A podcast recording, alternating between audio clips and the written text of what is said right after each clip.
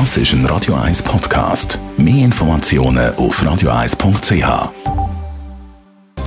Netto, das Radio 1 Wirtschaftsmagazin für Konsumentinnen und Konsumenten, wird Ihnen präsentiert von Tracker.ch, der weltweit führende Anbieter für mobile Ortungslösungen. Mit dem Jan von Doppel.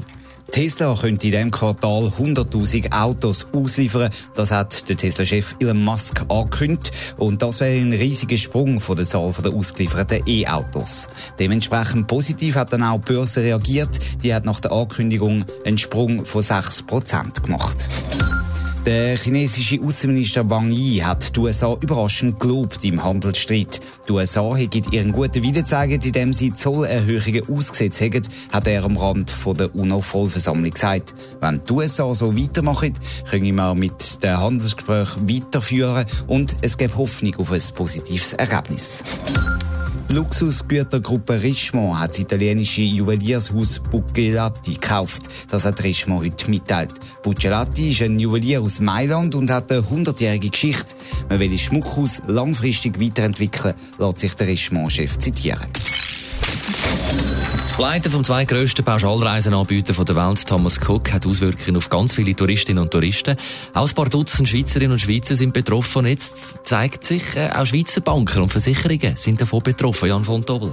Ja, schauen wir zuerst mal auf Versicherungen. Da hat Zürich Versicherung angekündigt, dass sie die Hälfte der ausstehenden Zahlungen an die Hotels an den Ferienort will übernehmen. Man will rasch handeln, um einen Dominoeffekt zu verhindern. Also zum verhindern, dass wegen der Thomas Cook-Pleite auch viele Hotels in Finanzprobleme kommen.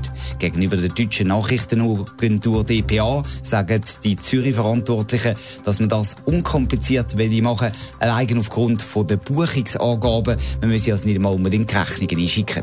Diverse Hotels haben nämlich Touristen aufgefordert, ihre Hotelrechnungen bar zu zahlen. Zum Teil sind sogar Ferienreisende festgehebt worden.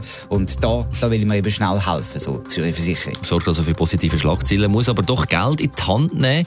Auch die Banken dürfen den finanziellen Schaden davon tragen, oder? Ja, allen voran Credit Suisse laut der Financial Times gehört sie nämlich zu den Banken, die mit grossen Abschreiben müssen rechnen auf Anleihen und Kredit, die man an Reiseveranstalter gegeben hat.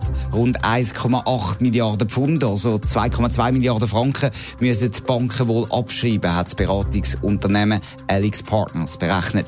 Neben der Credit Suisse dürften auch Barclays und Morgan Stanley betroffen sein. Allerdings, ob die Banken dann wirklich so viel Geld verlieren, ist noch nicht sicher. Es kommt natürlich darauf an, ob man während dem Insolvenzverfahren noch Geld reinholen kann. Netto, das Radio 1 Wirtschaftsmagazin für Konsumentinnen und Konsumenten, ist Ihnen präsentiert worden von Tracker.ch. Weltweit funktionierende Ortungslösungen.